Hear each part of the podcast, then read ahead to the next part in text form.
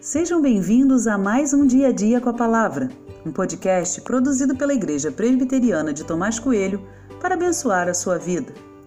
O título de hoje é Nem difícil demais, nem fácil demais, e tem por base o texto de Deuteronômio 30, 11, que diz: Porque este mandamento que hoje lhes ordeno não é demasiadamente difícil, nem está longe de vocês.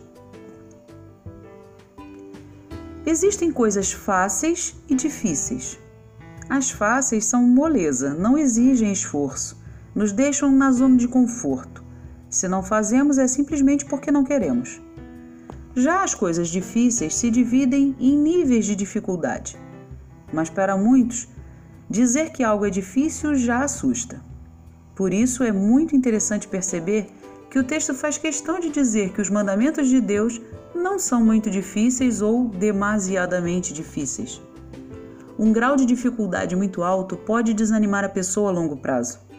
Para outros, pode até servir de fonte de inspiração, mas para a grande maioria produzirá desânimo. Se é muito difícil, alguns nem tentam. A vida com Deus é exigente, sim, e tem um certo grau de dificuldade, isso fica claro pelo texto.